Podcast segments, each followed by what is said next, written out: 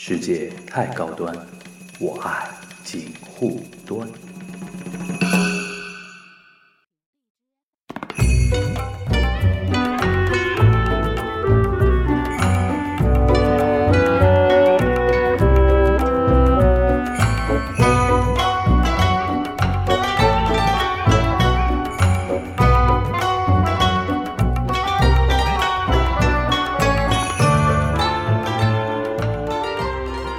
大家好，欢迎收听本周的锦湖端会议之伸展运动啊。那个罗老师，我们好久没见了。呃，大家好，大家好，我是罗眼儿。罗眼儿，那个开始之前先跟大家打下招呼啊。那个虽然新棚启用啊，但是今天非常不巧，整层楼 都在装修啊，所以说会有一点。一点底噪啊，一点哎，这个说法比较高级啊，对，有点底噪，对吧？大家可以稍微克服一下，我们尽量当白噪音就好。对，我们尽量话说的密一点，让大家听不出来，对吧？那个今天我们要聊什么呢？其实跟我之前啊，其实在录的时间节点就上一周吧，上周这个时间节点刚刚从呃那个地方回来嘛，就受邀请啊去看了一个国内的一个乡村的一个艺术节，应该怎么描述？待会儿我们让那个嘉宾跟大家说啊，反正是。用李安那个截图嘛，就是虽然我看不懂，但是我大受震撼的。所以说今天跟大家来分享一下，因为跟艺术节有关嘛，所以说我跟那个罗罗伊尔罗老师说，我说咱们是不是搞一场的？因为这两年好像这个东西也是也快成为一个很热门的一个东西了。对，很早以前大家就寄予希望，然后现在有越来越多的都开始落地了。然后现在比如说文旅概念啊什么的，国家也挺重视，嗯，是吧？我而且我这次去的时候发觉地方政府更重视，嗯，也都急啊，嗯，啊怎怎么让自己的。的地呃那个怎么说呢？所在的乡村啊或村镇啊，那个名气打响出去，对吧？这是大家一个非常着急的一个课题。然后结合一些艺术，结合一些中国乡村的一些一些话题吧。今天跟大家录呃录这么一期节目。然后我们先介绍那个嘉宾啊，嘉宾是西雨哎，来西雨跟大家打个招呼。大家好，我是西雨。西雨是这次那个邀请我去这个艺术节的一个，你是在微博上。对，我是勾勾搭我的，对吧？给您 鼓起勇气给你发了私信，然后我说，我说他，诶，怎么艺术节都来，都来，都来，都来找我了？然后一一聊就啊，我觉得那还这东西还挺有意思的。然后去了一趟那个江西景德镇嘛，这是我人生中第一次去景德镇这个地方。然后去景德镇，后来我跟所有人说我那个啊，我那个明天去一下景德镇。干嘛买瓷器吗？对吧？收藏。我第一时间也以为是跟这个东西有关了，他到了那个地方才知道啊，原来是反而不但也不能这么说吧，就是跟瓷器的关系没有那么强烈，对对吧？然后反而是跟一个艺术节，对吧？尤其尤其像上海文青圈应该都知道吧？什么什么那个什么大地艺术节，什么北川富朗啊，对吧？什么月月后七友啊，这种这这这种名词肯定在文青圈应该都是大家耳熟能详的一个名字了。然后。竟然我们西域这次让我去的这个艺术节是跟这些东西还有点关系的，对对啊，非常紧密的关系，非常紧密的关系的。然后可以让西雨来跟我们介绍一下。对，大家好，我是 我是大地艺术节中国项目团队的成员西雨，然后我主要其实是负责媒体啊、PR 啊，还有一些内容产出的部分。嗯，我们的艺术节。的主要的名字正哎，我们的艺术节正式的名字叫“艺术在浮梁”。嗯，然后呢，这是呃大地艺术节在中国的第一次的落地，也是在中国的第一个项目。嗯，我们的艺术节在春季已经举办了第一期了，然后现在今年啊，不是今年下半年，在秋季的时候是十月十五号到十一月十五号，我们现在已经开幕举行了第二届，所以这一次秋季展开幕的时候，我就邀请了樊老师来参加了我们的一个秋季的一个体验团。嗯嗯嗯，你你是觉得我哪个面向的东西就是让你 值值得去看这个东西？因为的确那天媒体团里边。好像基本都是以艺术艺术媒体为主嘛，艺术自媒体啊，或者说那个专呃官方媒体的为主嘛。对，主要以艺术类为媒体为主。对对。是这样，就是因为我们在春季的时候已经做过一次大大规模的一个媒体的体验活动了。嗯。然后这一次秋季的时候，我们就想就是打一下其他的人群，比如说我们想邀请一些播客界的 KOL 过来。嗯。嗯，因为其实像樊老师其他节目，我们也经常在听嘛。嗯。然后其实我是觉得受众群还是。有一些交集的，其实是有很大的交集，对，很大的交集，因为我们毕竟是呃日本的这一系列地域性艺术节的一个官方的合作伙伴，嗯，是和北川富朗老师，像大家可能知道是大地艺术节之父嘛，嗯，然后我们是我们是作为北川老师的一个官方合作伙伴，在中国进行落地的策划和实施。嗯，啊，所以就是有了这样的一个在中国的一个第一个大地艺术节。嗯，所以就觉得，哎，肯定可以互相交流玩一下呀。嗯，大地艺术节，我们那个。罗老师应该很熟了吧？对啊，那个现在其实我觉得最重要的还是美术馆跟博物馆的确是非常之多了。然后大家比如说啊，去任何的地方去美术馆看一看，去看个什么双年展，其实已经非常的习以为常了。嗯，或者说呢，你在朋友圈里发这么一个朋友圈，嗯啊，今天我去看了什么什么一个白盒子里面的一个啊非常酷炫的当代展，哪怕不懂的啊，或者是特别炫的，但是呢，可能就是大家的点赞数已经不够高了。但是呢，就是对哎对艺术。术的这个上限来说啊，你说对艺术最大的这么一个时间精力还有闲暇的投资，莫过于哎，你看我有一整段的三到五天的时间，然后我到了一个人迹罕至的地方，但没想到呢，在这片没有人知道。你说你说，浮梁以前在办艺术节节之前，很可能是很少人知道了，但是呢，我能到了这个地方，又拍出很多这种奇观性的这么一个朋友圈，一发朋友圈，好了，点赞什么都出来，嗯嗯，可能还是一个非常上限的这么一个，对对所有的观众来说，还是一个就是真的能让大脑。感到刺激的这么一个，我们罗罗老师用词比较讲究，用可能可可能非常上限，其实就是逼格比较高了。对对对，就是拉到最高了。我们的 slogan 就是我们要逃出白盒子。对，逃出白盒子。啊，是啊，是有这个说法，这样有说法。因为其实就是我们走出白盒子之后，我们到大自然里面去，其实大家的感受其实是完全不一样的。嗯嗯。对，其实对艺术的宽容度其实也会高很多，是吗？宽容度很高了，你能你能有一个什么具体的例子吗？就当你真正的，我先给大家，我我懂你这个意思，我懂你。我先给大家具体的先说一下，就是我们这个艺术节的具体的地方，嗯，我怕大家不知道，我还是要正式跟大家说一下，因为我发现有很多人真的不知道浮梁，嗯啊，我们是在景德镇市，首先景德镇是个市，景德镇市。对对，首先要清楚景德镇是个市。我们就是发现有很多人其实不知道景德镇是一个市，很多人以为是一个小镇。嗯嗯，然后是景德镇镇是浮梁县，啊，浮梁县是景德镇的唯一的一个县。嗯嗯，臧湾乡，嗯，韩溪村，嗯，石子园小组，嗯，所以全村的地名是这样的一个概念。它里面有个什么概念呢？因为景德镇因为是千年古镇嘛。然后又加上瓷都这个说法嘛，对，导致在中国人甚至在全世界，它的知名度可以说仅次于江西本身了。对他们就讲到江西，喜欢说自己是江西，他们会说我们是中国的景德镇。对对对对，就是所以说我们中国在行政区划有的时候改变的时候啊，就你看这个名字就知道，景德镇市，它原来其实是个镇。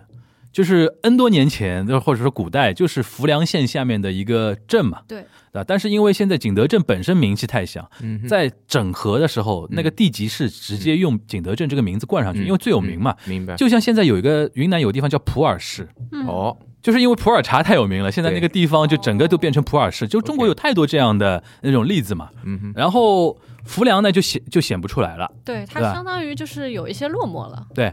但是呢，其实浮梁有很多特产嘛，比如说那个那天我们我被你那个西语的那个老板，对吧？是是算老板之一吧？算算算老板之一。那个他在跟我们说什么浮梁的那个红茶，对对吧？因为他那个浮梁那个地方离安徽很近，嗯哼，就是祁门红茶啊。其实这个地两个地方其实红茶都差不太多嘛，其实是同种的，对同种的。但是因为祁门这个名气被打打响了之后。现在那个反而显不出浮梁本身的红茶有什么的东西，这也是一些中国的一些地方焦虑嘛。嗯就大家怎么让别人看到我？中国太大，人太多，然后每个人都在打概念，怎么让大家看到我？其实就是浮梁选择了，或者说浮梁就是说碰到了艺术这么一条这个道路，对吧？现现在做一一种实践的一个东西嘛，对吧？或者前面黄老师你说为什么其实这次呃在这。就艺术在浮梁这么一个大的艺术节当中，它没有突出这么一个瓷器的概念，很可能也是因为它本来有就是景德镇这个市或者是当地的整个瓷的那么一个产区，他们已经把这块 IP 做的非常的健全了。对你如果叫景德镇艺术节，可能就更就一让人感觉就像一个陶瓷陶瓷博览会，而且哪怕是一个城市当中区域跟区域之间的竞争，其实也是非常强烈的。对的，是的，对吧？大家也都想把自己的特色。就我们也经常会在景德镇看到一些广告牌，上面会写着，比如说我们把。浮梁红茶打造成景德镇第二的国家品牌，然后我们就会想，什么国家第二？第一是什么？哦，是景德镇的瓷器嘛？对吧，那当然，咱们历史悠久，毕竟对对对，远销欧美。所以浮梁就要想一个自己的路。对，然后我还对刚才那个西雨说到那个点，我还挺挺有感的，就是说宽容度，宽容度。嗯为什么？就的确，大地艺术节或者说那种户外的艺术节，你需要人在那边感受嘛。嗯，还有就是人要跑来跑去，嗯哼，然后经经历这个自然环境的那种洗礼，你就的确会觉得说，啊，都还蛮好看的，就比你那种我我发觉我在那种那些地方看艺术品，跟在所谓的白房子里、白盒子里看艺术品，我我可能视线更平等一点。嗯哼，就有的人可能跑到去看展啊，就上海人叫喋喋唯唯去看个展啊，嗯嗯，他会有一种 judge 的眼神的嘛，对吧？会有一种就是居高临下，嗯我看你到底是一个什么样的东西啊，什么？除非你是一个非常有名的一个大师的一个东西，大家来膜拜什么的。但是我去大地那个地方，就是半玩半看展的那种心态，会非常让人有那种宽容度。就是我的确是 get 得到这个点的。的确，就是风土这个概念还是非常重要的，因为嗯你想啊，就比如说，因为一直去敦煌嘛，嗯敦煌那边你一下来，人其实已经是做好感知艺术的准备了。你想，在城市市中心，你乘个地铁过去，旁边已经看到了几百张小鲜肉的脸，跟最亮的那些屏幕啊、LED 灯啊、光污染各种东西，其实大脑已经没有空间去享受艺术。对但是浮梁那边，而且我相信，我不知道到他要到大地艺术节，是不是当中的整个这个路程其实还挺是这样的颠簸的。嗯如果从上海过去的话，两种方式，一种是那个飞机，一种是高铁嘛。飞机嘛，一天就一班，对，去的时候一天就一班，而且是早上的。嗯然后呢，高铁呢就是，呃，会如果是直达的，如果是直达的，但地打头的话，嗯可能要坐个五六个小时了。哼，啊，我那天去的时候还很波折，就本来是飞机过去，嗯。后来因为什么天气原因，那个航班取消，嗯然，后西宇跟我说你要不要换高呃高铁，然后告诉我怎么换。嗯，我是坐了从虹桥坐那个 G 打头的嗯。高铁，坐坐到上饶。嗯。江西上饶，然后等了大概四十分钟的车，从再从上饶坐 D 打头的动车坐到那个景德镇北站其实，是高铁最快的一个选择。对其实对但组合起来其实最快，因为你中间有一段是 G 打头的嘛，所以说它的速度快嘛，反而比那个直达的要啊。用时比较短一点。上饶是一个铁路大站。对，嗯。然后到了景德镇之后呢，就是如果打车的话，基本上四十分钟，嗯，四十分钟到那个四十五分钟，基本上才能到那个艺术节那个地方。对，所以说是这么一个距离，也没有说那么、嗯不是说特别远，不是那么遥远了。嗯比如说是那种什么对对对，肯定要比那个月后期有要方便一点。啊，那肯方便定，多了我也觉得要真的运什么东西也不用船，也不用各种什么爬山对对涉水但是因为的确是因为景德镇本身这个瓷都太有名了，可能就是灯下黑嘛，很多人可能去到景德镇是不知道还能去这么一个地方去玩。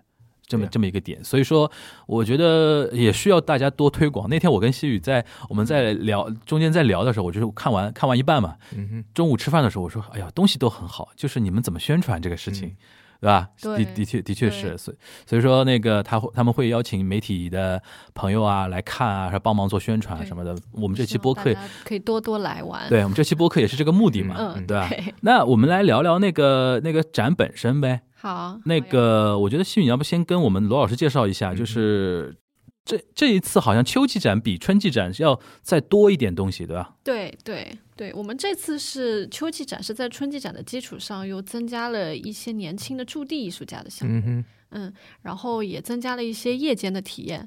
嗯，然后我们的春季展当时一共是有二十二个艺术作品，二十六位艺术家，现在一共是二十七个作品。嗯嗯，所以这一次秋季展的话，我们是增加了五个作品，嗯，但是主要都是偏年轻的艺术家，给更年轻的艺术家一些机会吧。嗯然后因为今年秋季是在春季的基础上，所以我们在运营啊、服务啊各方面也都有了提升。可以比，如说春季展的时候，我们当时是没有官方接驳巴士的，嗯，所以真的是全靠大家各显神通到这边来了。啊，当时还没有啊，shuttle 当 bus，时没有 shuttle bus，、哦所以我们一般别人问我，我就说哦，那你们嗯自驾来吧，嗯。然后我打个车来吧，嗯我帮你们叫车，因为我们其实村里的其实各种资源都已经很熟了，嗯。我们有一个专门的司机大姐朱姐，就可以只能叫车这样。现在的话，我们就和景德镇市区里的酒店有合作，嗯，然后这次我们住的那就是那个酒店，对对，是景德镇值得一提哈目目前好像是说嗯唯唯一的的一个五星级酒店，嗯，对，嗯是著名的建筑师，还是著名建筑师设计的。是 David Chipperfield 的，大卫齐普菲尔德，对对，好像是得了普利策奖吧？对，然后现在是凯悦嘛，凯悦在管理嘛，对，所以这个综合体验一下子就就上去了，城里的体验就上去了，然后每天就可以在那个酒店有大巴有两班可以往返我们的村里，嗯，然后那个我先说句那个题外话啊，那个我们住的那个地方叫陶溪川，对吧？对，就那个酒店的地方所在地方算陶溪川，他那边那个大卫齐普菲尔德做了两个建筑嘛，一个是这个酒店的楼，还有旁边一个大剧院。嗯哼，我那天看了之后就很感慨，我说：“哎呦，我说，我说陶溪川就是就景德，他还不算景德镇的那个老城区，算新城区的地方，对吧？”比较偏市中心，也算市中心的地方，呃，但是磁场的就那么大的一个剧院，我造在那个地方。我说现在是是是那个怎么说？地方政府政府的决心真的决心很大，但是有个问题就是真的是缺内容，就是剧场来说是很缺内容。因为我自己做那个演出这一块，我有的很敏感嘛，我就跑到那天就是那个呃周五那天活动结束之后嘛，就是第二天我就特地去剧场去了解了一下，就是从 Q 四吧，整个 Q 四三个月。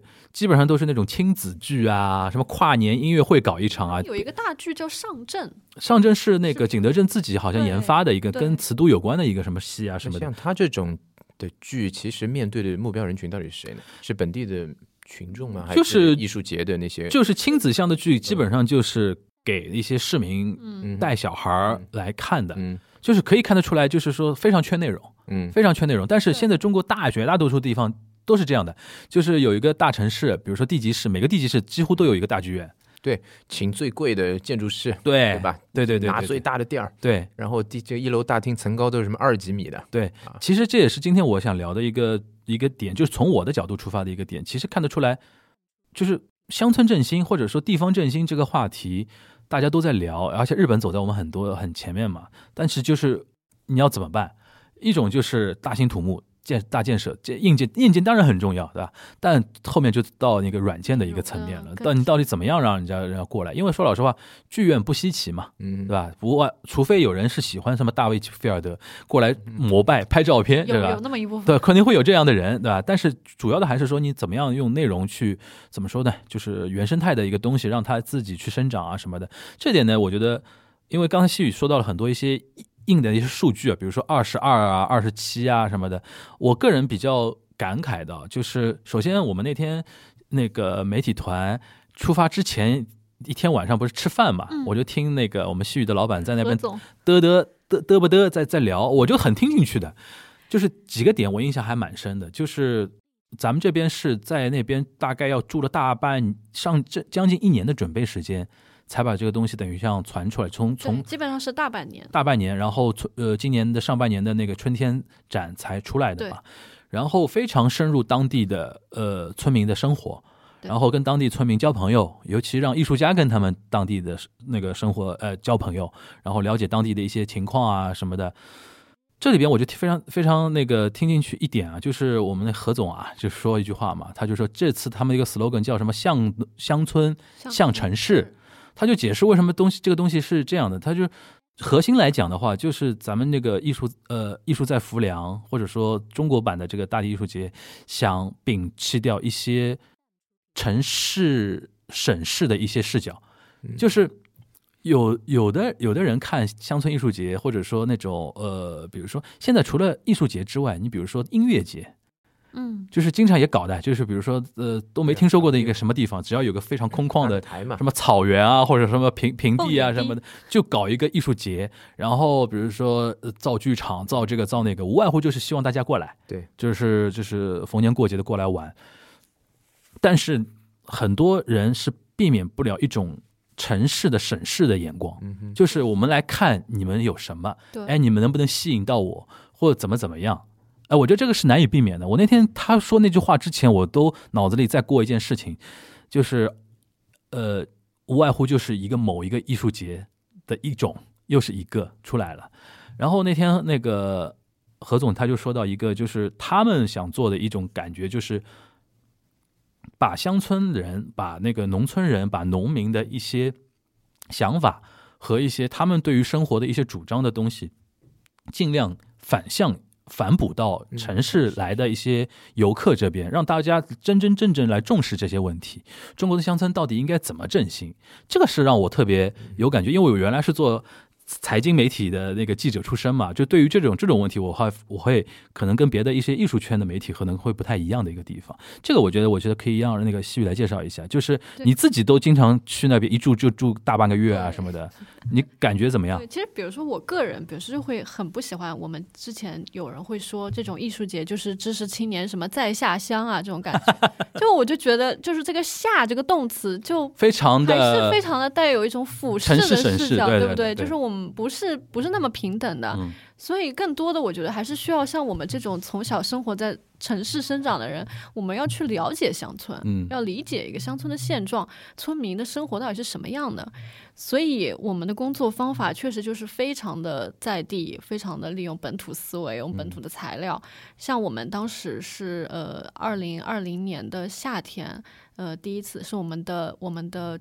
创始人孙倩老师第一次接受政府的邀请去，呃，浮梁考察了一圈，然后当时是政府选了一些地方，让我们让我们来看，我选一个村子来尝试做这个做这个事情，然后当时孙老师就选中了这个韩溪村这个村子。那我先介绍一下这个村子的背景。呃，这村子其实它的历史并不长，不是像很多江南古村落这样会有个几百年历史这样子。其实它是一个很新的村子，是一九六六年千岛湖因为西安交水库的建造，所以疏散出来的一批淳安人。嗯，所以他们浙江淳安人，对浙江淳安人，就是这批这批村民原来是浙江淳安的移民，所以他们就根本就不是江西人，他们是当时是顺着这个。当时坐着船，然后从安徽一路舟车劳顿的就到了这这一块地方，然后就是自己开辟荒山，自己造家园，才有了现在这样一个小村子。嗯嗯，所以所以我们当时是被这个故事打动了吧？对，我也被打动了。对，所以其实他们说的还是浙江话。对，嗯，但是他们这么多年也是慢慢的也是融入了这个本土，有点带有浙江口音的大概。带江西口音、带浙江口音的一种融合的一种，对对对，一种融合的。然后他们跟本地人现在也都比较好的融合在了一起。其实一开始也是有一些呃排外的一些事情啊，这肯定是很正常的嘛。后来也是慢慢的，现在就是本村本地的人和移民也慢慢的通婚，对，呃，也融入在了一起，这样子。嗯。然后另外就是说，这个村子的风景是。基础也是很好的，它其实是一个有起伏的这样一个村落，然后丘陵吧，算一个，对对对，算个小丘陵，然后是有茶山、茶茶园、茶园，对。这个茶园的景观就很好，所以就如果是没有艺术作品，当初去的时候，第一眼看到那个茶山都可以哇一下的那种感觉，而且这个茶山也是村民们一点一点的开垦出来，自己造造出来的，所以这都是特别让人敬佩的这么一个故事吧。嗯，所以我们就很快的就选中了这个地方。嗯，呃，就一开始是想做了一个三年的这么一个计划吧。我们就先从这个移民的小组开始，然后想慢慢的辐射出去。嗯，因为整个村子是十八平方公里嘛。嗯，我们的初步目标就是说，在这三年里，我们一点一点慢慢的做大。做到一个像这个十八平方公里这个村的范围这样一个一个区域性的艺术节。讲到这个村子的历史哦，我个人可以举两个我到现在还记得的一个艺术作品的例子，一个叫青梅竹马照相馆。嗯，对，马良老师的。马良老师做的青梅竹竹马照相馆，它是什么呢？就是第一批移民里边有一个小伙子，就当年的小伙子啊的他的一个所在的那个房子，老房子，对吧？然后这个房子现在已经是等于是清空了嘛。已经是被废弃了，然后那个艺术家呢，在里边做一个青梅竹马照相馆，他的一个艺术装置好像还跟微博什么网友什么互动的，对吧？这个是马良老师的一个系列的一个作品，嗯，但是在这里有了一个在地的一个更新。对，他就因为是那一波移民，当时很穷苦嘛，然后也非常匆忙，对，所以说那个。当时的小伙子就没有任何跟自己妻子的好像什么结婚照啊那种合影的那个东西。其实这个房子是当时他们移民过来的第一个婚房。对，就是他们其实一开始是很苦，就只能住茅草棚啊什么的。后来慢慢的就有夯土的房子。这个都已经算有点有点像样的房子了。这是一个好房，这是一个砖房了。然后当时这个村子里就有一个美谈，就是这个这个房子叫支书让屋，嗯，就是说这一片这个这一片宅基地原来是村支书的，嗯，然后村支书听说了，哎，我们这个村里有一对新人刚移民过来，一个小伙子要结婚了，哎，怎么能没房呢？然后这个村支书就就支书让屋，把这个房子给了这个姓孙的小伙子。然后这个艺术装置呢，就是在互联网上征集，让大家来 P 图嘛，对对吧？他青梅竹马照相馆的意思就是说，呃，他收集了很多夫妇的童年照片，然后把他们合成在了一起，用一个很俏皮的方式，一个嗯哼 GIF 的方式嗯合成在了一起，嗯就好像营造了一种你们是青梅竹马的假象。对。但其实他这两个人只是说是是小小时候肯定互不认识，对对对对、嗯、对，等于就呃用一种艺术的一个创意来弥补那个当事人的一种缺憾嘛。对然后最好最好玩的是，当年的小伙子现在还在村子里边，嗯然后我们还遇到遇到他，是吗？极限就八十七十七十八76七十八78这种，对对对对，反正七十多。然后你想，他是等于是五十多年前移民到那个地方的嘛，现在已经是很很呃老爷爷嘛，对吧？但是他那个他说一句话嘛，他就说那个呃，你们当时播了一段视频嘛，就春季展结束之后采访他嘛，他说这一个月是他最开心的一个，月啊当什么的。时是我我问嗯他的，我就嗯。春季展览结束的时候，我走了一圈，问了一下嗯村村民的感受。嗯。其实这个老爷爷其实平时还挺严肃的，嗯。还在想我问他之后，他不知道他给我什么回答，嗯。结果他就说我太开心了，嗯，然后我一下子就哇，嗯，因为你想他的故事，其实可能如果没人说的话，没人做这个事情的话，可能也就成为他自己一个人的故事嗯但是因为有这个青梅竹马照相馆在，所有春季展区的人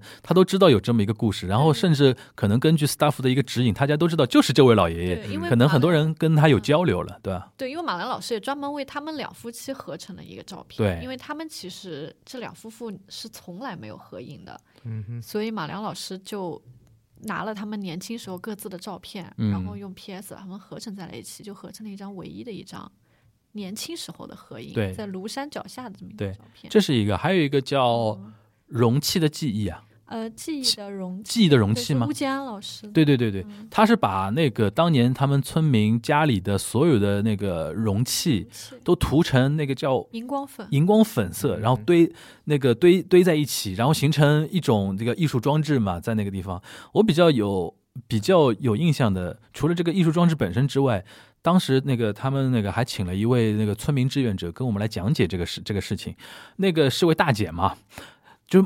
嗯还还会铺梗，就是说嗯你你们猜猜这个是是这些是什么东西？然后因为我是一个，就是我家里算浙江移民嘛，就到上海嘛，对吧？就是我一看，我说这个一看就是那种腌咸菜的啊，或者说哦那种米缸啊，或者放什么那种东西，一看就是，比如说我们原来那个我们我那个就是浙江老家还有那种做年糕的嘛浙，江哪里啊？就浙江余姚。哦，余姚就是，比如说那个秋冬季，比如说装一缸那个冰冷水，嗯然后那个年糕可能浸在里边，然后上面压一块石头啊什么的，就是这种缸，我一看就是一看一看就看出来。然后他说：“哎，你他说你怎么知道？”我说：“我也是，也算浙江人，对吧？”他他他，我就跟他聊起来了。然后你会发觉，他们讲到这一段移民历史，就是现在侃侃而谈。然后非常有那种自豪感的那种感觉。后来我一出来，我就跟别的媒体人在说，我说，我说，我突然 get 到了这个艺术节的这个这个 concept 这这个点，就是你说他那么小的一个村小组，如果没有这么一个艺术节去帮他这样去做这个事情的话，他们这批人移民的故事，可能再过个几十年就没人再复述了。对，然后他们自己本身都不愿意去想起他，因为谁都不会会愿意去苦去忆苦思甜嘛，对吧？就是不每天去说啊，我们当年多难啊，我们当年那个过来是不怎么怎么样。但是你看，通过这种艺术，通过这种讲解，通过这种志愿者的方式，他们说着说着自己产生一种自豪感，愿意跟别人去分享了，然后把这个故事往下传了。然后从我的角度，我就觉得说，哦，那等于是说我们这个艺术节真真正正做到了在地化了。嗯就跟这个扎根了，扎在一起了。对，而且前面就这么听下来，感觉这个模式还是非常好的。因为前面嗯黄老师你也说，就比如说有大量的非常强势的音乐节，他比如说入驻一个海滩任何的地方，嗯，他做的事情呢，哪怕他非常想要跟在地形做一点事情，但是他毕竟还是一个点状的这么一个，比如说就一个晚上、两个晚上、三个晚上，嗯，那其实还是有一定限制的。包括你用在地的建材，其实还是很难的，因为它必须有专业的音响设备，还有那些就是必须经过安检、安全检查、防火各种东西的。但是因为艺术节它可以时间拉得很长，它可以有春季、秋季，而且最最迷人的还是就是艺术家驻地创作这件事情，嗯，它真的是可以把就是什么腌咸菜的瓶瓶罐罐啊，当地真的那些没有人用的，不管树叶啊、树根啊各种东西，做一些呃非常缓慢的，而且还甚至能观众参与不停生长的东西，这个其实是非常厉害的这个迷人之处。我觉得你不停生长，我觉得很重要，因为像那个。艺术在浮梁的话，肯定明年，比如说春季、明年秋季，它等于在原来那个基础上又加一个什么东西，又加一个东西，或者是修整一个东西，其实就是养成系嘛。对，就是慢慢慢慢，因为你像那个北川富朗，他自己在日本做艺术节，都是做了十几二十年以上。对，月后七友他是做了二十年的长。对啊，你想我们现在才才一年嘛，才第一年嘛，对对吧？然后未来我可以想象出来，只要我们还要坚持这种做法的话，其实它本身就会成为在地历史的一部分了。对吧？你二过了二十年，回过头来看。当当年这个艺术装置会怎么怎么样，现在会又怎么样？甚至会有当到时候可能会有新的一批艺术家，针对老艺术家做的一些东西再做再做创作，那就它本身就是一个非常厚的一个一个一个怎么说呢？一个历史的东西了。对，而且它对艺术家来说也很好，因为艺术家其实是最需要素材，嗯，他也需要一个不同的，不管是当时的场地啊，还有最新的素材，然后在一个非常新的环境，它放在哪怕是就是屏幕上看的 PPT 里，一下子就觉得特别不一样，它是非常双赢。嗯，非常帅，我觉得这个模式还是挺好。对，其实我们的艺术家也全都是在地创作的。哎，有没有什么特别好的一个在地创作，然后跟村民发生的故事吗？特别是新的五位青年艺术家，就是那个还是向阳老师那个向阳老师那个，我印象还挺深的。蘑菇的那个其实挺不错的。对，就是我们这次这一次秋季有一个年轻的驻地艺术家，他是专门做蘑菇的创作的。他会经常他会培育一些蘑菇，放在一些。很特别的地方，嗯嗯，所以他这次选了一个屋子呢，是这个屋主这个老奶奶，她的老伴在去年去世了，嗯。嗯，去世之后这个房子是空着的，嗯，但是老爷爷在去世之前给他留下了一屋子的柴，嗯，就他可能知道自己快不行了，就说我我再留一些柴火给你，你剩下就冬天可以再用，就。这是一个很感人的故事嘛？然后这个奶奶她会把这个房子，这个留柴火的这个房子经常锁起来，因为其实那个那个房子是有一个文娜的那个一个互动的一个签在那里的。其实观众是经常要去想要去看的，会经常看它锁起来了。就他其实是非常珍惜这一就是那柴他也没用。嗯，对对对，所以我们艺术家就被这个故事打动呢，就把就在这个房子里进行了一个。呃，菌菇的一个培养的一个创作，名字叫做余温，就是说留下的柴火，留下的柴火，留下的余温，所以就把这些呃小蘑菇就培养在他那个旧房子的一些呃抽屉里呀，嗯，篮子里呀，床缝上啊，这样一些碎砖的里面，然后让慢慢的长起来，然后这个蘑菇长得飞快。就我们那天去看的时候，它只是一个很小手指头大的蘑菇，然后过了三天我再去看，那个蘑菇已经巨大了。还还有一个，我介绍一个，就是那个广州的那个 Muff Muff 对吧？他他是他平时好像还做 DJ 的吧？对，他很年轻的一个 Mad Muff。对他还还是个 DJ，然后很年轻，然后有点社恐。他那个那个时候我们上周我们在去的时候，他是驻地的嘛，在在当地的嘛。然后他就给我们演示他的那个艺术作品，他有一个，他是好像都是跟声音有关的一些装装置艺术的东西，影像和声音，影像和声音。然后他演示的第一个呃装置是一个小屋子，也是一个像废屋一样的小屋子，里边地上铺满了茶叶梗，茶叶梗，因为当地不是茶园嘛，对，就剪下来的，对对对对，就铺铺满地上，所以进去有一股香味，有股香味。然后呢，他在房中间有一个像。陀螺一样的一个道具，非常大的一个道具，然后上面撒了一把很老的米，嗯嗯，米撒撒了一片米在面，然后它下面有一些收音的一些装置，然后边上有大概几个音响一样的东西，对，它电脑编程写的，对，然后它现场是可以转的，转那个那个米筛啊和陀螺一样的东西，然后你听它营造出来那个声音，就像海浪的那个声音。啊，就是白噪音了，就是大家催眠的那个。白噪音，然后。你可以想到他那个故事，就是这群人是为什么会到这边来的？是因为江西啊，不是浙江那个淳安千岛湖要造水库嘛？你你你懂那个意思啊？就是突然他会给你一段像回忆一样的一个东西，或者说更就告诉你为什么他们你现在会身处这个地方，就是他们为什么会在这里种茶，是因为故乡成为了一。一一片只有汪洋和波浪的一个地方，我就觉得说，哦，他都没多说，我们马上就 get 得到了，到了，对啊，是是这个东西就非常好玩，你知道吧？就比你单纯的看一个装置是有深意多了。嗯，而且这些艺术家我觉得非常有创意，对吧？而且非常敢把自己的嗯视线往往下压、往下压那种感觉。哦，那我好像又发掘了一个，就是大地艺术节一个很有趣的特质，嗯，就是它的因为超级的非商业化。因为嗯其实我平时一直有个习惯，就到任何的画廊场景或者大家开始装逼啊，这个说感人的故事的时候呢，嗯我最终都会哎，那这个作品多少钱啊？就是我最后都会以这个东西结尾嘛，然后让大家忘了。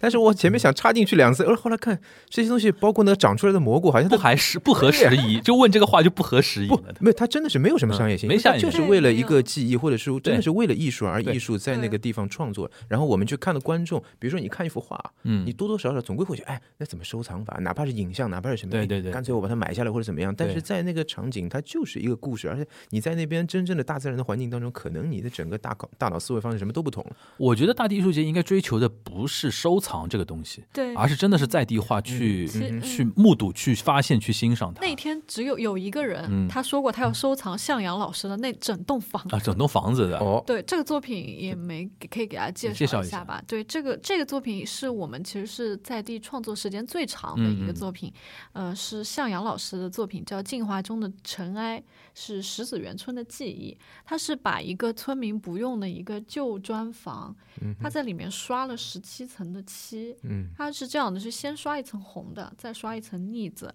再刷一层绿的，再刷一层腻子，就这样一层一层一层的刷上去。刷完了之后，他就根据在村里现场采风拍的照片的一些形象，他就去刻。然后就刻出了两屋子的非常丰富的一个像是人文生活历史画卷这样的感觉，有点像浮雕那个意思嘛。嗯，就是有一点像日本那个金呃金扇嘛，还是什么，就是也是刻、嗯大嗯漆还是什么，就它的等于是一层一层，里边颜色有很多了之后，漆里面其实是在雕刻进去的。对，对对对就是每一层的，它其实一刀下去就嗯知道我这一层是什么什么颜色色，对我浅或深是什么颜色，所以他会，而且他的东西都刻的特别的生动和精巧。他的东西，多久啊？他这个要他的东西花了一共花了三十八，他的很多里，它里边都是那个人物形象嘛。嗯都是农在那个农田劳作的那些人物形象，他很多是那种在那个砖房的窗抬头抬头望眼看出去看到什么，他把它就可能记录下来。下来 OK，所以说那天有一个也是一个大姐，另外一位大姐是解说嘛，对。她很骄傲的先把她哎你们来过来看这个，这个人就是我，然后怎么怎么，她很骄傲的，因为她那天正好在洗衣服啊什么的。对对，他然后刚好现在就是这个这个点位的志愿者，志愿者对她每次都先先要让别人先看她这个，嗯然后你看，然后她说这当她说当时我就在洗衣服，向阳老师就把我画下来了，然后怎嗯。对吧？那那那那种感觉，啊，但不得不说，那个藏家还是非常有眼光的。前面听了几个作品下来呢，的确这个是最值得收藏的，不管他到任何的场景一搭都会很好。而且就是向阳老师这个东西，还的确是把那些来自民间，甚至以前乡村的那种手工艺的最传统的东西也放进去了。它本身其实概念之外呢，还有非常强的手艺，所以大家肯定会就特别喜欢。哇，这个东西嗯感觉很厉害。对，嗯就是你付出了多少的时间和努嗯力，得到的回报，我觉得都是很成正比的。对这个故事故事要讲的话有很多嘛，几乎每个作品都有它的一个背后的故事可以讲有。一个你们没去的，还嗯挺可惜的。我觉得就刘建华老师在水水渠上做的一个就蓝色的那蓝色水滴的那个我照片看到了，但是那个因为它也是意义也比较重，对然后就是它是村口原来的一个灌溉田野的水渠，后来这个水渠废弃了之后。就其实没有用了那个水渠，然后问村民的意见，村民说：“哎，这个嘛推倒嘛，就嗯推倒好了，无所谓的啊。”然后刘建华老师就在这个水渠上就用那个玻璃钢，哎，不是玻璃钢，反正就是用类似陶瓷的材料吧，做了浅蓝色的十七个大大小小的雨滴，嗯，就安装在这个水渠的上面。嗯就是告诉大家曾经的这个水渠的意义。嗯嗯，然后那个地方你也是要现场看，还是挺震撼的，因为它和周围的环境是有互动，比如说有时候会有小鸟啊、蜻蜓呀、停在那个水滴上面。对对对，对对对，这个是因为它分两两两块嘛，嗯就是二十几个艺术作品，有的是叫所谓的室内对，室内作品外和室有的室室室外的，嗯室外的嘛，就是你刚才说说到水滴那个，还有一个就是那个马岩松老师，嗯对吧？这个一定要提的，对必须提很多人就冲这个东西来的，就是什么大地之灯的，而且它高好像是也是最高的那个，对吧？制高点是制高点了吧是制高点了。嗯那那个，我相信很多马岩松的粉丝应该可以去看一看，对，对吧？值得去看一看。他是马岩松老师，是在这个村里面一个茶山的顶上的一棵树的外面包裹了一层膜结构，嗯哼，所以远处看就像一盏灯一样，嗯然后这个灯它晚上会亮，嗯，嗯，就像一我当时看的时候灯塔，对我看那看的时候就想想起《阿凡达》里面那棵嗯树，啊，生命之树，对吧？有点有点像那有那个感觉，因为它是一个很大的一个树嘛，对对吧？然后很高的嘛，反正 要要介绍的话，每个东西都能对，介绍这个。其实布展的时候提一下吧，就是嗯这个布展的时候其实是非常辛苦的。嗯其实从设计图出来定下来到我们施工嗯完成，我们只花了二十天不到的时间。哦，所以当时我们团队其实都还蛮没底的，就是在开展的前一天还没有完成的，嗯因为那个山顶是没法用车运上去的，嗯，所以所有的那些钢结构都是村民一点一点抬上去的。嗯所以这个真的是花了非常大的力气，而且后面几天都是在通宵赶工的这样一个状态。嗯所以最后开幕前一天，我们看到那个白色的膜嗯敷起来的时候，大家就觉得挺感动的非。常感动，就觉得我们赶上了。嗯，赶赶上什么？我们赶上了，就是在开幕之前，哦哦哦我们的 deadline 啊，就 deadline 赶上 deadline 了，哦我们的灯要亮起来了。OK 嗯，对，这个呢，我觉得说，如果大家有兴趣的话，听到这边有兴有兴趣的话，还是要注意一下，就是我们这个秋季展是到十一月十五十五号十五号，对吧？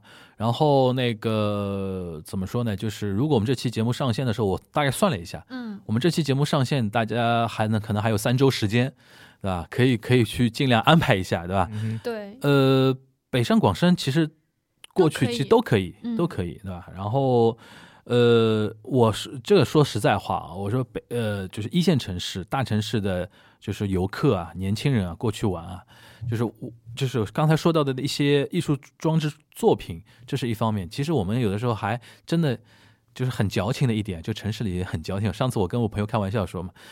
又要有远方感，又要生活在一线城市的那种方便 不，要太远，嗯，对吧？就是你如果一个地方它有城市感太强嘛，他会觉得说不不够远方，对对吧？对。然后呢，如果太不方便，嗯对吧？就各种各样的东西不方便嘛，他也觉得说，哎呦，好艰好艰苦。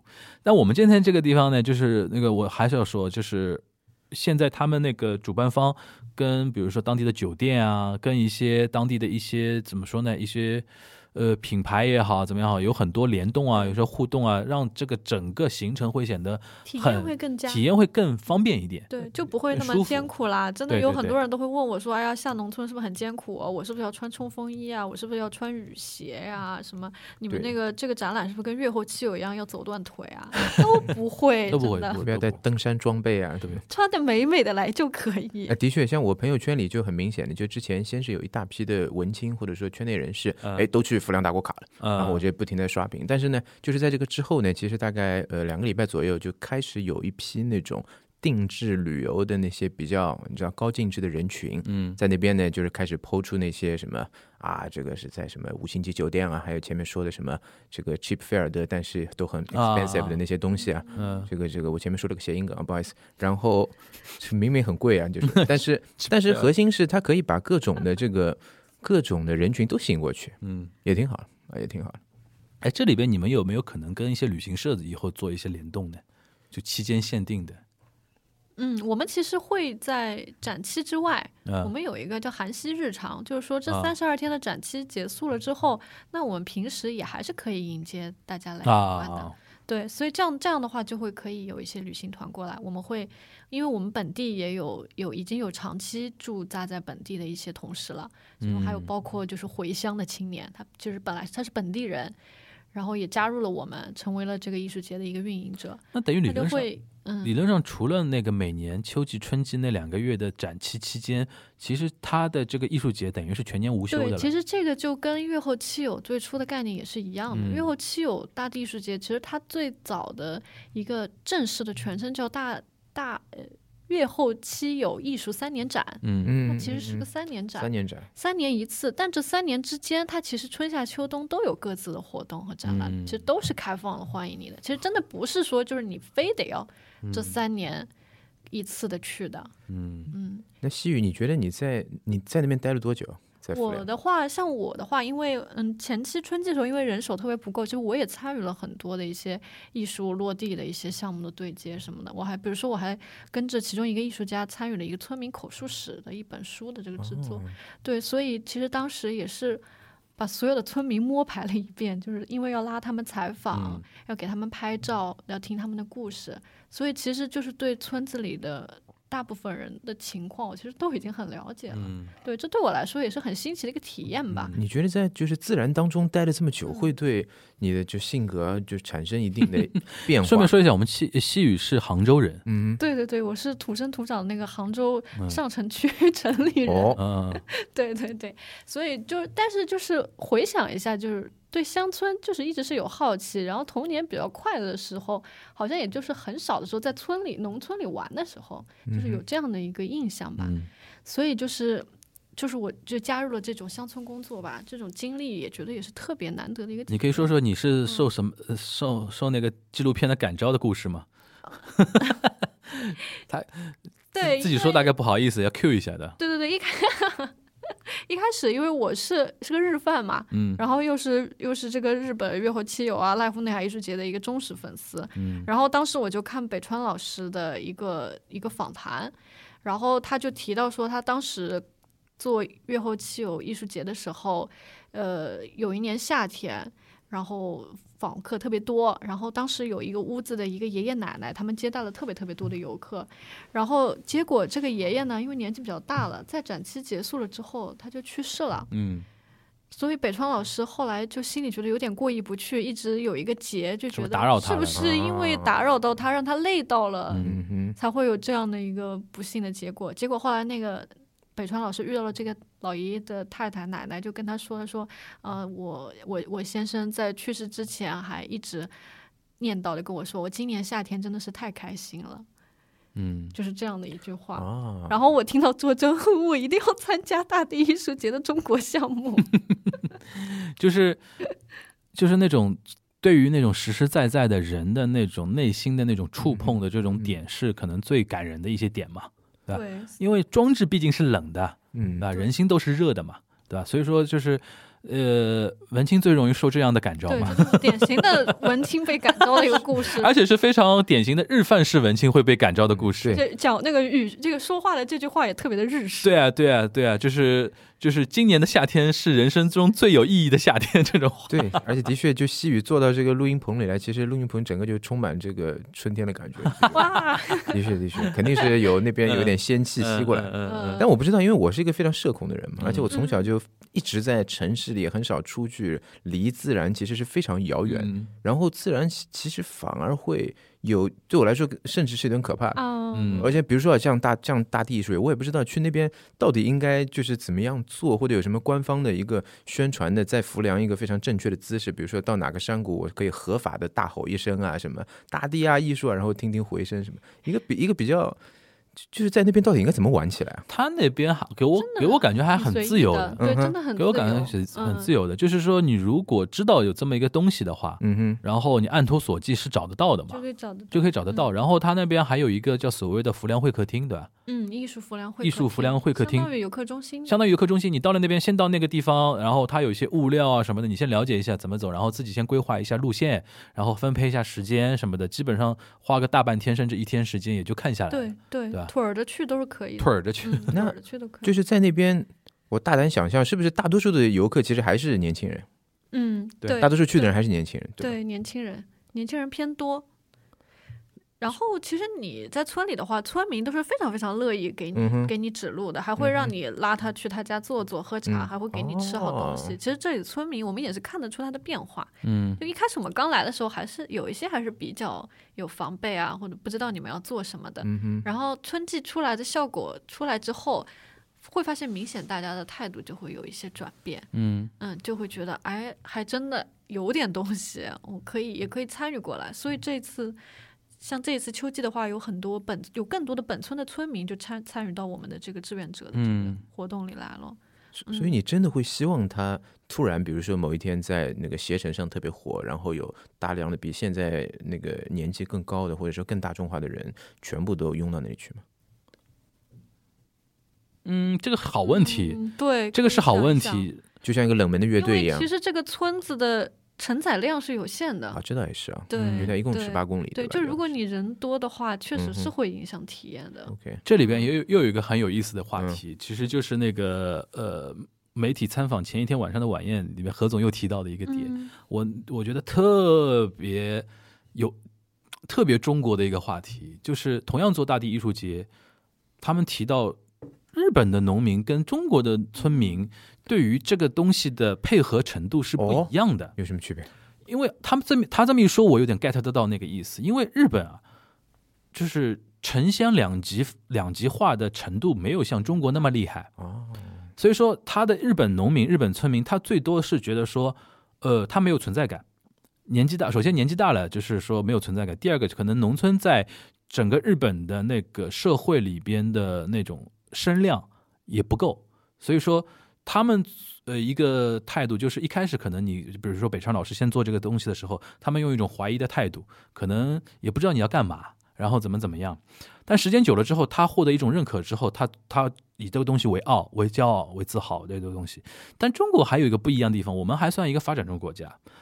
一旦比如说你刚才那个罗伊尔提到说，如果连携程上面都在做这种项目的话，你要想当地村民他心态会发生变化的。对。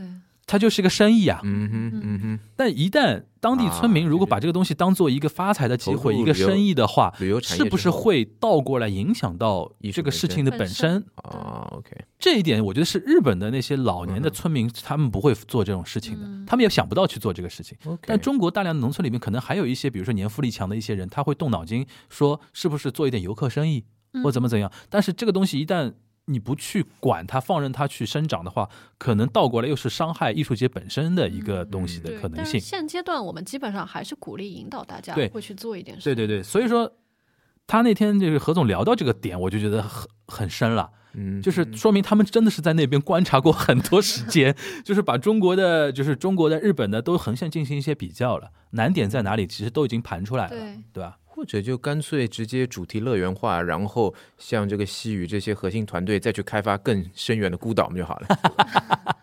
但是我相信当地政府不也不希望这这样吧？对，政府肯定会是希望我们一直这样做。对，其实这一次像这种我们这种类型的艺术节的话，是非常需要政府的。配合支持和帮助的，对，这是没有政府是无法完成的。比如说一些这些房屋的使用啊，土地使用，其实都是我需要政府来协调和支持的。对，嗯，如因为如果一旦按照罗叶刚才那个说法的话，其实一旦这个东西变成主题乐园化的话，它的所谓的门槛也也就不存在了。嗯哼，因为对于一些真真正正，比如说喜欢这些东西的一些文青群体来说的话。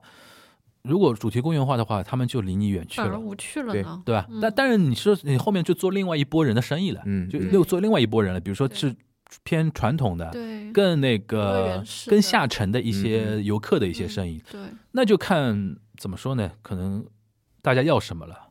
对，我们也只是用艺术开一个头而已，对，艺术艺术。做相见只能是一个引导的作用，对，就跟 M 五零对吧？红房 拉踩一下是吧？红房比较那个。哎，因为那个刚才已经提到那个西语为什么来做这一块了？就罗伊尔，因为你刚才自己说嘛，就是说呃，去那种海外的一些艺术节啊什么的，能不能跟我们说说那个？海外是就是说疫情前啊，嗯哼，人家是怎么玩的这个东西？但我去的几乎也都是这么想的话，其实还是比较市中心的。像里昂有什么灯光，你就是灯光节啊，里昂有三年展啊什么，它其实还是在一个主体还是在城市的街道和就是白盒子之内的。然后他做了很多概念，有一些很新的东西，包括那些国外的所地所谓的这个大地艺术啊，那甚至有点什么新媒体大地艺术，它其实还是也就是做的比较先锋的话。或者说呢，就是它没有这么大的体量，好像欧洲、美国有吗？好像没有类似的东西。可能什么火人节之类的，是不是？也就火人节，对啊，就是大家去那边。因为其实我们大地艺术节和大地艺术的概念还是有一点区别。对对对，还是还是大地艺术有有有一些艺术专业范畴里会说这是地景艺术。嗯哼，嗯，但我们跟地景艺术其实也没有有一点区别。地景那两个字？地景就是 landscape landscape 啊。就比如说那个 Crystal，就是包裹凯旋门的那个艺术家，就地标艺术了，对，地景艺术，对，地景跟地标算一个一个概念吗？嗯，差不多吧，反正就是在城市之外，OK，整弄整块山，就包裹孤岛，包括对把它把凯旋门它包起来，算算对，现在把一个岛包起来 OK OK 对对对，但这个跟我们的其实又有一些区别，不一样，因为我们主要是向大地致敬的感觉。嗯，仔细想想，就是欧洲好像真的是没有什么特别相像的对标的。嗯，可能是因为他们的农村、他们的乡村不需要，呃，我觉得是日本人的哲学概念不一样。嗯，嗯就是你刚刚说那个包裹凯旋门这个东西，就非常像从天而降的一个东西，嗯。哐一下的。有些，战胜自对，然的。嘛。那可能有一些大地艺术节是改我给我感觉是从下往上长出来的这种感觉，这个是非常对对东方的一种哲学的种子的东发芽的过对对对。程啊，，而且你想二十年啊，嗯哼，对吧？北川富富朗老师这种二十年这种做深法耕，大地。他就是觉得自己就是一个生态里边的一一环嘛，对吧？这个可能非常东方的这一种，而且这也跟那我们东东方式的那些农农村的感觉就特别像嘛。对，对吧其实中国的乡村跟日本当时的那个状况，其实也还是有类似的地方吧。对对对。人口流失啊，那也就是说，除了艺嗯艺术节，就是比如像李阳这种，就是嗯它算城市型的就艺术就，是节庆，就跟什么？威尼斯，就是不是要搞那个什么化妆舞会啊，包括那个就是巴西那些每一次就是桑巴这些就是游行啊、嗯。嘉年华，其实嗯。还是就是这样想想，主体还是在城市之中的，嗯，嗯。城，市之中。那只能说那个呃，比如说大地艺术节，或者说月后汽油这个类型的东西，还能可能还是真的非常东方式的一种表达。是日本比较多。您之前是去了濑户内海，有去过，呃濑户内海去过，但体验好吗？不好。体验没当然都很好，但对我来说就是就是真的是在一个完全不一样的环境，人的脑子会一点都不一样，哦就，整个的感官，你那个时候已经因为你在大自然当中，就是每一个视觉细胞，所有的细胞其实都是准备好要接受的，不像在城市当中，其实大主要还是就是想要排斥的，因为来的东西太多了，你没有办法去沉下心来看，或者说呢，在在一些就是非常远的这些乡村或者是大的艺术节，你连手机信号都没有，这其实最好。手机信号一旦没有，你就可以真的忘掉很多很多这个在意的事情，然后好好的去亲近艺术啊，各种这种东西。所以说，这个东西可能对于一些中国那个社会一些文青圈层的人来说，可能因为我那我那天发了一些朋友圈啊什么的，嗯很多人有一些人会评论嘛，他说：“哎，是不是跟那个月后汽油啊，很多人很像啊什么的？”他们这批人呢是吃吃过见过的。然后呢，非常非常呼吁这批人呢，现在你那日本也去不了，国内的呢可以看一看，对对吧？然后还有一种就是，我发觉我的朋友圈里面，当然人家会觉得说，呃，不是我那天朋友圈里面很多江西人反应很大的，哦，就他们一直会觉得说，江西是一个在中国来讲的话，可能存在感非常弱的一一个地方，更不用说一个江西里边景德镇的一个浮梁县的一个一个村庄的一个东西，他们会会非常有那种紧迫感，或者说特别想去看一看那种感觉。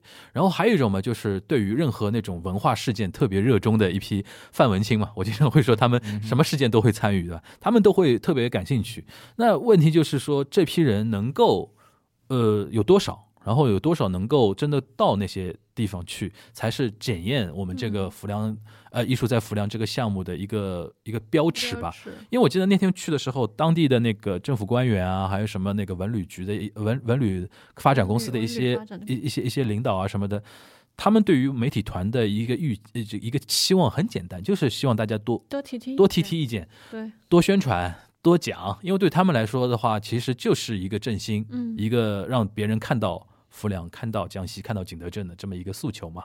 对，这也是我觉得，你他们西西西语他们现在在做的一些事情，我觉得最根本的核心点，就内容已经 OK 了，我觉得内容非常好等你们，来了，内容非常好，就等就等听呃那个呃怎么说，观众也好，受众也好，怎么样到那边去，其实基本上就这个。而且整体就是看每一个就是这些艺术作品嘛，然后它看起来的确不是像，因为现在大量的艺术作品它就是要你大要强电，然后巨大的这个投影仪，然后搞出非常酷炫的这些新媒体效果，什么音响啊、震撼啊什么，但这其实里面的东西大小都适中，而且又非常的跟就前面说的就是在地性又非常强，嗯。就整体的品质的确非常好。或者我圈子里还有一批就是策展人嘛，就对策展人来说，就是大地艺术节几乎就是最高的权限。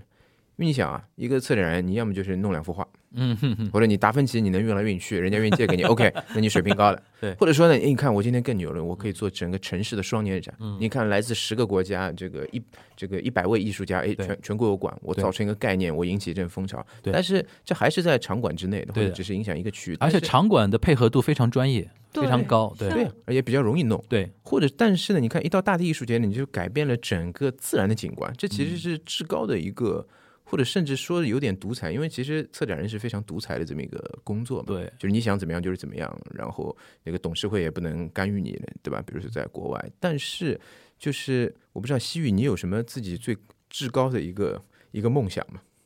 以后比如说也当这个策展人，或者完，或者在你对在你这个脑中最托邦的一个想法，邦的事情，就是说可以把这样的一个艺术节推广到，就做到更多中国更多的地方去吧。而且我可以很确定，就是每一个地方都会有不一样的一个结果。不要到时候做的都千篇一律，对，绝对是因为我其实我会经过了这一次的实践之后，我会很确定，就是之后按照我们这样的方式去别的地方是不会千篇一律的，因为啊我们因为我们真的是经过了在地的调查交流。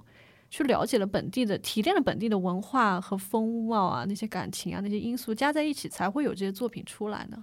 哎，我问、嗯我问一个问题啊，就是不知道方方便方方便不方便透露啊？现在有没有那种嗯，别的地方的人主动找你们？有有有，现在有很多。对啊其实我们的概念就是说，我们艺术节只去有意愿要我们去的地方。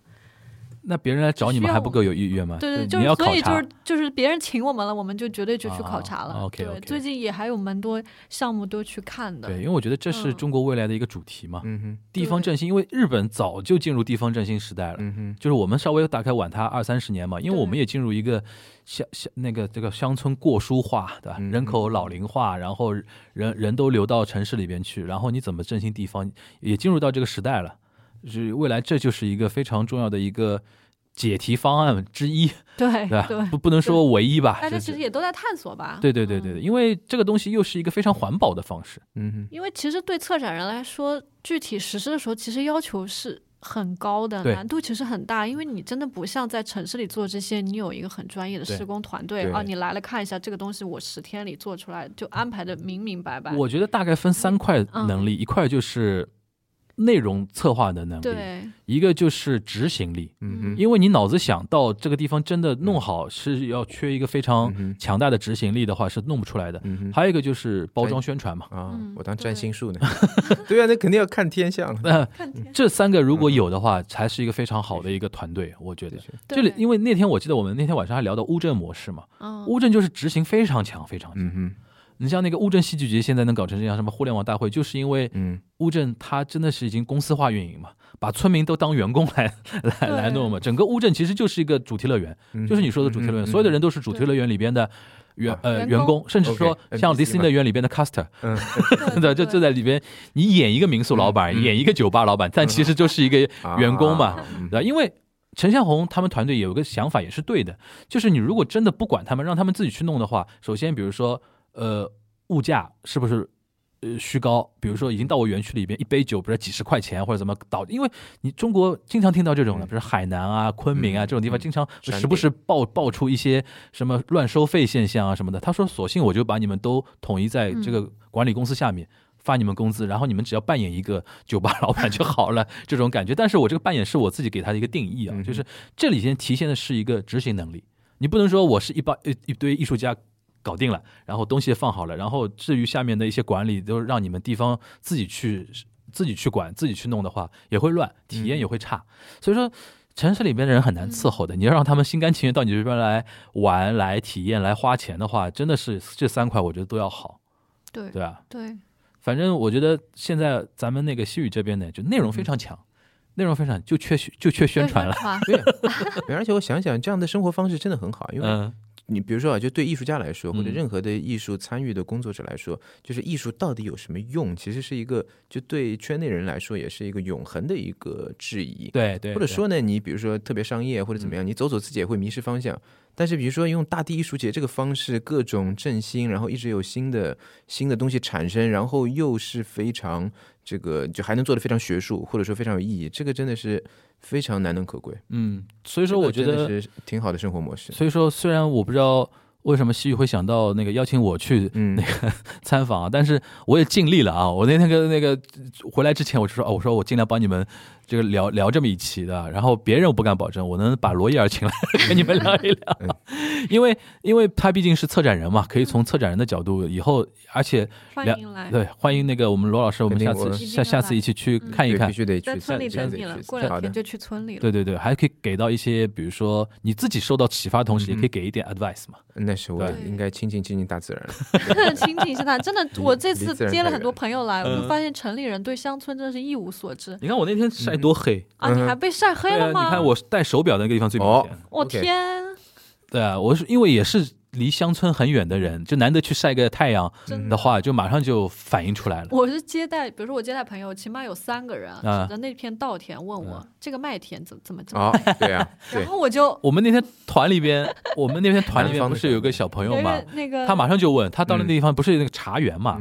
哦，茶园，因为茶园大家可以想象，现在那种那个茶园都是很漂亮的嘛，形状，因为搁一边都很漂亮。他就说，哎。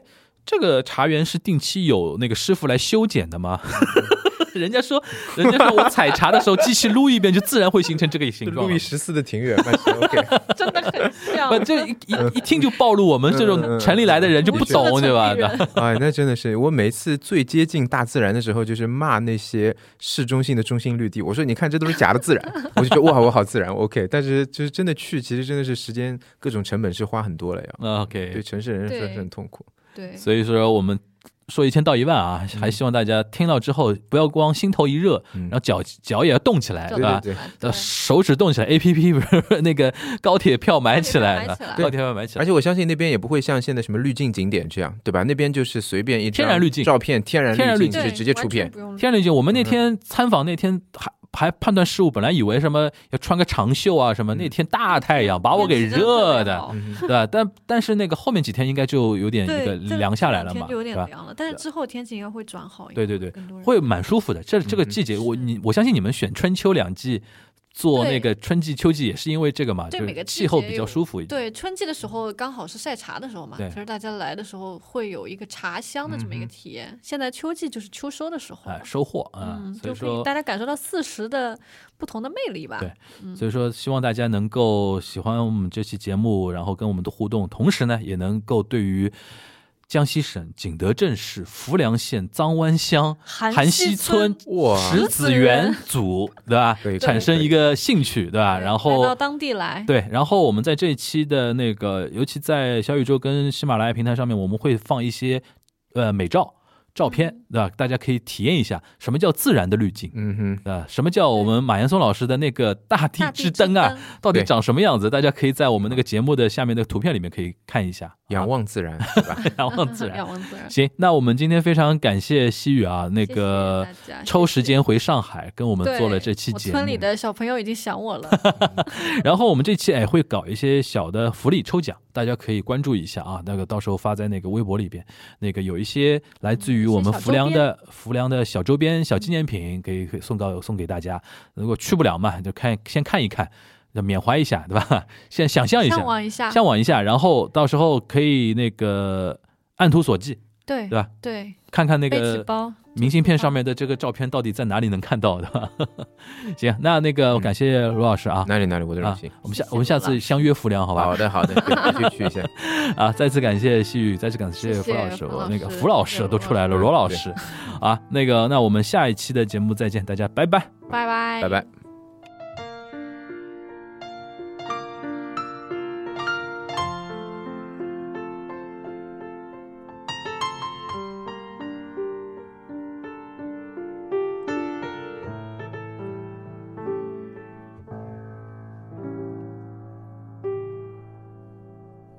他玛里西谷深处的地方，大雾山怀抱的山谷，那窗，披着彩虹的故乡，满山月桃花，飞舞的蝴蝶，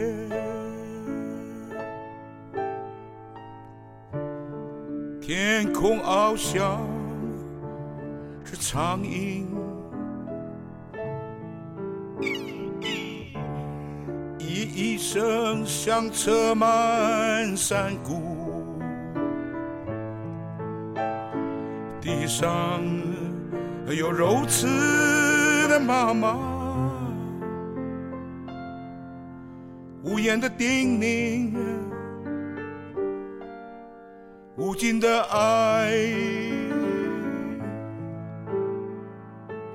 秋声。比酒木槐落里，就知当比福及远方。哦，那离声中叹息的山谷，悲泣的妈妈，有懵懂的孩子。我是失去了山谷的效应，迷失在茫茫人海里。我这一飞五十年，承载着思念。充满着寂寞。